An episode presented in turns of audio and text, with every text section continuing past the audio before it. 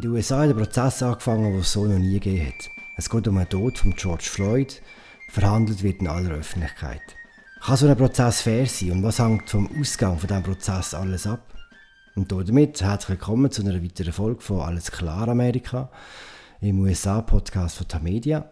Mein Name ist Philipp Loser, ich schwätze hier mit Alan Cassidy, im USA-Korrespondent von Tamedia. We're going to show you that putting knees on somebody's neck, Mr. Floyd's, putting a knee on his back for 9 minutes and 29 seconds was an eminently dangerous activity. And he did it without regard to what impact it had on Mr. Floyd's life. And if I had to give this part of the evidence, you're going to see a name, I would tell you that you can believe your eyes uh, that it's a homicide, it's murder. You can believe your eyes. Das ist der Kevin Blackwell, der Vertreter von der Anklage, während seinem Eröffnungsstatement. Er geht richtig recht deutlich vor.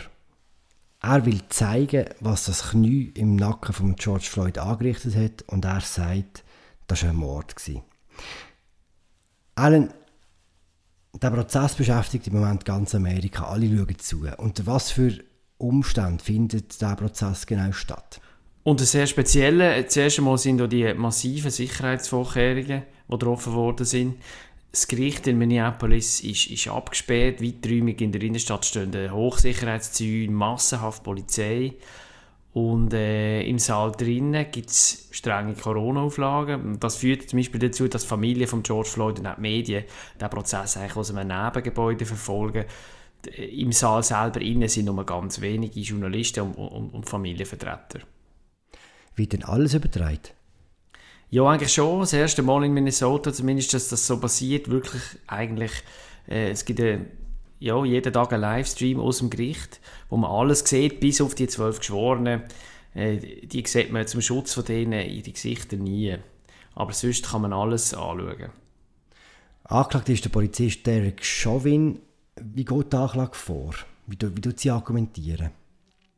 Also, die Anklage wirft ihm vor, oder beziehungsweise gibt der Jury, den Geschworenen, eine Art Menü von Anklagepunkten, die die dann am Schluss können daraus auswählen quasi.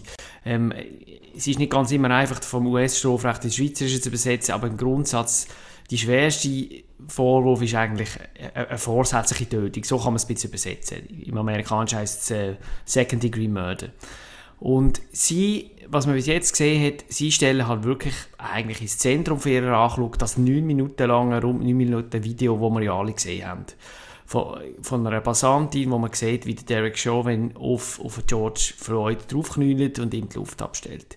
Sie haben das am Anfang schon gezeigt, sie werden das mehrfach zeigen im Verlauf des Prozesses und sie haben jetzt in den ersten Tagen auch Zeugen aufgeboten, die am tödlichen Polizeieinsatz quasi in echt dabei sind, also Passanten, Rettungskräfte und auch die Frau, die das berühmte Video gemacht hat. Und grundsätzlich zeigt, sieht man, dass die Anklage sich bemühen wird, nicht jetzt irgendwie die ganze Polizei oder, zu kritisieren, so ein systematisches Argument zu machen, sondern es ist schon ein Gerichtsfall, sich wirklich auf den Fall von Chauvin zu beschränken und ihn als Regelbrecher darzustellen, als einen, der eben nicht so gehandelt hat, wie es äh, Polizei sollte machen Wird die Rassenfrage ein Thema sein? Weil das ist ja eigentlich das, wo, wo alles ausgelöst, wo die ganzen äh, Ausschreitungen ausgelöst hat. Das ist eigentlich das, was im Zentrum steht von dem ganzen Prozess, haben wir von außen gesehen.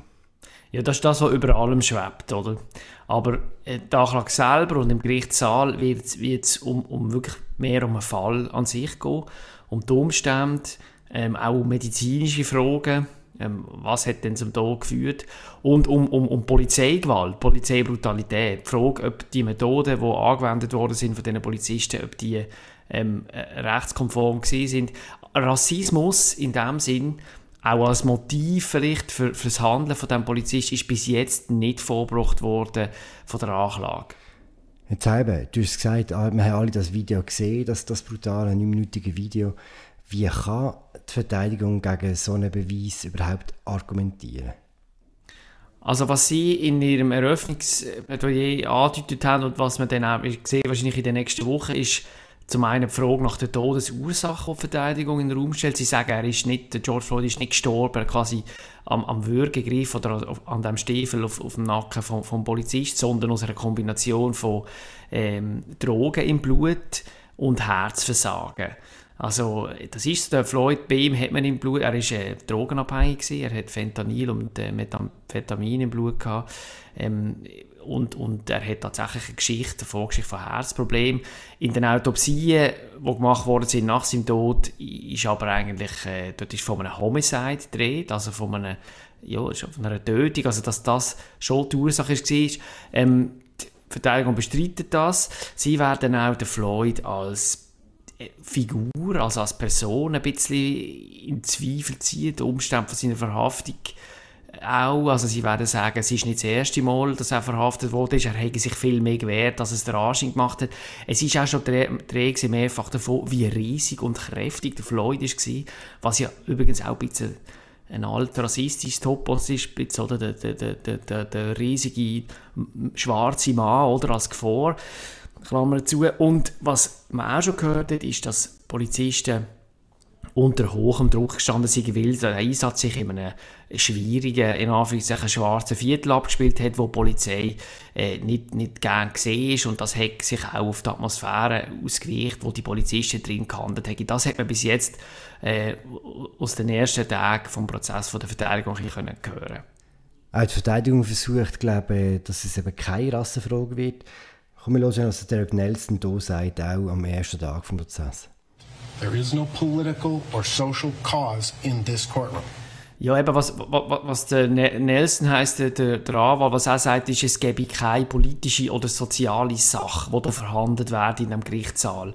Was explizit, die, oder das spricht ganz konkret an auf, auf Black Lives Matter Bewegung, auf die Frage nach der Polizeigewalt. Sie müssen versuchen, das wirklich ganz nah am Fall zu halten. Ähm, und, und ja, das ist auch die Art und Weise, wie sie versuchen, an die Jury dran zu gehen und zu sagen, schaut, ihr, ihr entscheidet jetzt nicht darüber, ob es in Amerika ähm, ein, ein systematisches Problem gibt mit, mit Rassismus gegenüber und Gewalt gegenüber Schwarzen äh, von der Polizei, sondern die müssen jetzt einfach nur den Fall anschauen und da ist nicht ganz so klar, wie, wie ihr vielleicht gemeint habt. Das ist eigentlich im Wesentlichen die Argumentationsstrategie. Nimmt man die ihm ab, einfach aussen gesehen? Ja, also ist noch, es ist noch recht früh, oder? Man hat jetzt noch nicht wirklich äh, also wahnsinnig viel gehört, es werden auch noch Züge kommen und so. Ich meine, nimmt man es ab, die Frage ist dann an der Jury, oder? Ich meine, sie entscheiden über Schuld und Unschuld, die zwölf Geschworenen, übrigens ja einstimmig müssen die das dann entscheiden. Und es ist so, das ist alles sehr aufgeladen, weil man aus der Geschichte weiß, dass Geschworene oft im Zweifelsfall dazu tendieren, äh, zur Polizei, also zum Polizist äh, in seinem Sinn zu urteilen, weil sie halt einfach ein gewisses ja, Sympathiebonus haben. Oder Polizisten haben einen schwierigen Job, müssen oft in, in Blitzes, in Sekundenschnelle handeln. Ähm, also da gibt es einen gewissen, glaube Benefit of the Doubt, oder? So eine Art, äh, ja, man gibt ihnen im Zweifel, ähm, gibt man ihnen, äh, tendiert man zu ihnen ein bisschen. Und was man halt auch weiß, ist, dass schwach, wenn in so Fällen spielt auch die ethnische Zusammensetzung von den Jurys auch immer ein bisschen eine Rolle. Man weiß, also wirklich, es gibt Studien zu dem, wo man sieht, dass zum Beispiel weiße Jurys ähm, der Tendenz eher zu Ungunsten von Schwarzen ähm, Anklagten entscheiden. Da ist jetzt der Fall umgekehrt, weil man hat nicht einen Schwarzen, der angeklagt ist, sondern man, man hat einen weißen Polizist. Aber es ist alles ein bisschen aufgeladen, das ganze Sache. Wie ist denn die Jury zusammengesetzt jetzt im aktuellen Fall? Im aktuellen Fall ist es jetzt eine sehr gemischte Jury, also eigentlich sogar mehr gemischt als die Gegend rund um äh, Minneapolis, das Hennepin County, wo, wo, wo, die Stadt drin liegt, ist. Also man hat ja dort 300 Leute vorausgewählt, gehabt, zufällig. Amerikaner müssen ja sich in einer Jury müssen sich, müssen sich aufstellen lassen für eine Jury, wenn sie ausgewählt werden. Man hat 300 Leute vorausgewählt, man hat dann die ganz intensiv geprüft mit einem Fragebogen. Man hat versucht, Leute auszuschließen, die in die eine oder die andere Richtung eine klare Meinung geäußert haben. Also sie finden Black Lives Matter super, sie finden die Polizei super. Ähm, und, und, und, oder haben, wenn sie klare Meinung auch zum, zum, zum Fall von George Floyd, man hat versucht, die ein bisschen auszuhebeln. Und am Schluss hat man jetzt zwölf Leute, die ja, es sind glaube sechs Weisse, ähm, darunter vier Frauen und der Rest sind entweder schwarz oder sogenannt gemischtrassig, wie die Amerikaner sagen. Also es ist, es ist, eine, es ist eine sehr gemischte Jury. Wenn du jetzt all das zusammennimmst, die Jury, die Öffentlichkeit von, von diesem Prozess, Kann man heute schon sagen, ob der fair wird sein? Ja, es ist schon, es ist schon ein die Frage, oder? Also ich meine, jeden Tag, wo die Geschworenen am Morgen in das Gerichtsgebäude reinlaufen und die Zäune sehen und an den Polizisten vorbei müssen und durch die Sicherheitschecks, dann werden sie ja quasi physisch erinnert an das, was alle befürchten, wenn es zu einem Freispruch von einem Polizist kommt, oder? Also, dass es Krawall gibt, Ausschreitungen, Gewalt. Und ich glaube, wenn man ehrlich ist, kann man das schon nicht einfach abstrahieren. Also das wird sich auch irgendwie bei diesen Geschworenen irgendwo niedersetzen. Also das ist jetzt wahrscheinlich nicht eine völlig irrationale Vermutung. Ähm, die Verteidigung hat versucht, auch den Prozess in einer anderen Stadt stattzufinden, aber das ist ja abgelehnt worden. Ähm, ja, eben, es ist sehr aufgeladen und, und die Angst ist, ist da, dass, dass wenn es einen Freispruch gibt, dass, äh, dass es ähm, könnte hässlich werden und über allem schwebt halt auch das mit. Hm. Wann wissen wir denn, ob es einen Freispruch gibt? Ähm, der Prozess geht jetzt bis Ende April mal und dann fangen die Juryberatungen an. Das ist ja dann zweiteilig. Zuerst entscheidet die Jury eben einstimmig, ob der, der Polizist schon wenn schuldig ist oder unschuldig. Und dann gibt es wahrscheinlich nochmal eine gesonderte Beratung darüber, wie, wie, wie hoch das Strafmaß wäre. Oder je nach Anklagepunkt, wo er würde dann schuldig gesprochen werden. Also es kann sich noch bisschen anziehen, es wird sich noch bisschen anziehen. Und ähm, ja, wir werden es sehen. Mhm, wir werden sicher noch darüber schwätzen. Aaron, haben wir über alles geredet? Sicher nicht. In dem Fall bis bald an dieser Stelle wieder. Das war eine weitere Folge von Alles klar Amerika im USA-Podcast von Tamedia. Die wissen, wo ihr uns findet, hoffen wir. Und wir nicht gehen suchen. Dort es bewerten, uns einen Kommentar schicken und so weiter. Nächste Woche sind wieder unsere Kollegen dran, Martin Kilian und Christoph Münger. Mein Name ist Philipp Loser, ich habe gesprochen mit Alan Cassidy, im USA-Korrespondent von Tamedia. Macht's gut, ciao zusammen.